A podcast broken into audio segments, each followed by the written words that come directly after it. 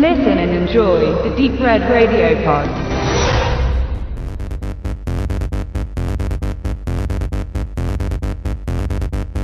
Die Flüchtlinge kommen. Die Flüchtlinge sind da. Die Flüchtlinge bleiben. Die Situation mit der seit Jahren anhaltenden Migration von Kriegs-, Wirtschafts- oder politischen Opfern nach Deutschland und Mitteleuropa fordert die diskutierenden Gemüter der verschiedenen Meinungsvertreter immens.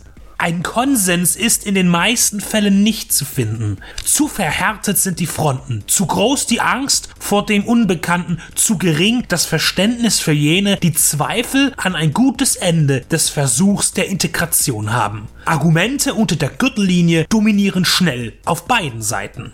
Im deutschen Kino und Fernsehen ist das Thema lange präsent ob in Tatorten oder Fernsehfilmen als Komödie, Drama oder utopische Zukunftsvision.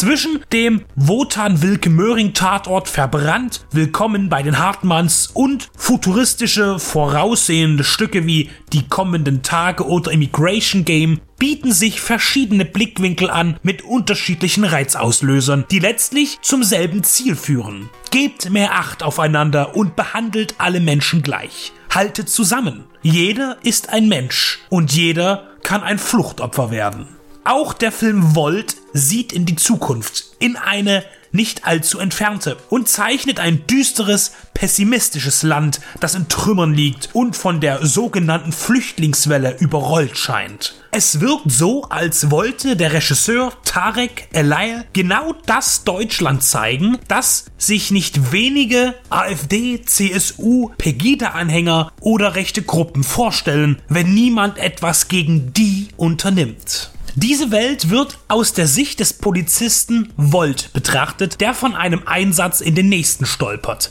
Immer unter Adrenalin, immer in Rüstung, immer mit Schlagstock. Meistens sind er und seine Kollegen damit beschäftigt, die Dagebliebenen in den Ghettos zur Ordnung zu rufen. Es herrscht ein negatives Klima gegen die anderen. Rassistische Sprüche und Kraftausdrücke sind in der Kommunikation zwischen den Ordnungshütern allgegenwärtig. Bei einer alltäglichen Razzia wird Volt den Afrikaner Hesham in einem Handgemenge töten. Niemand hat es gesehen. Er entfernt sich und schweigt. Unter den Migranten entsteht aber eine große Wut auf die Staatsmacht, die sich immer mehr entlädt. Volt plagt schnell sein Gewissen, sucht immer wieder den Tatort auf und unterstützt Heshams Schwester finanziell. Es entwickelt sich mehr, doch sein Geheimnis hat er ihr nicht offenbart, genauso wie seinen Kollegen nicht. Volt steuert auf eine Katastrophe zu, die alle in seinem Umfeld betreffen wird. Volt will ganz anders sein als die bisherigen Auseinandersetzungen mit der europäischen Fluchtzieldebatte. Dabei lehnt er sich aber bei zu vielen anderen an, um sein graues Szenario zu gestalten. Fahrenheit 451 oder Orwells 1984 oder sogar die Grundsituation der Polizeikräfte aus Robocop lässt sich erkennen. Es gibt nichts Schönes in Volts Deutschland. Man sieht riesige Fabrikkomplexe mit rauchenden Schornsteinen, zerfallenen Wohngebieten und Industrieruinen.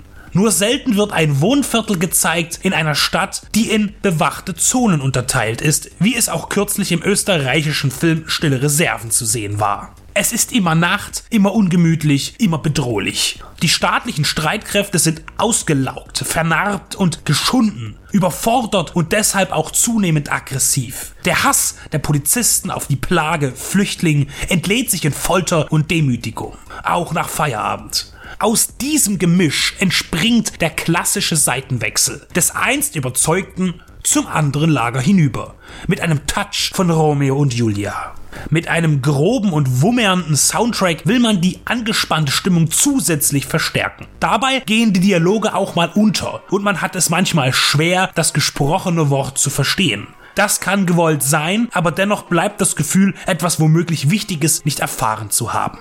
Der erzwungene dunkle Elektro-Neon-Stil ist in der Tat sehr bemüht und bindet sich nicht effektiv mit der Warnung vor dem, was Volt filmisch prophezeit.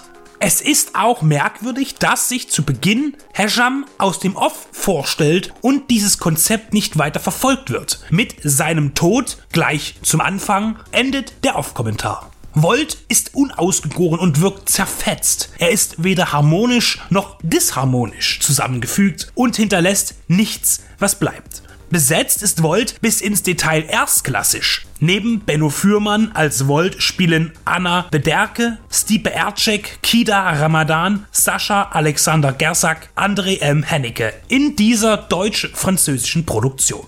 Volt ist maskulin, brutal und finster. Trotz der vielen Andeutungen bleibt er aber ohne Botschaft und verstrickt sich in seinem Production Design und allen anderen Stilmitteln, die von den Figuren ablenken und eine tiefgreifende Charakterisierung dieser und der drohenden gezeigten Welt unmöglich macht.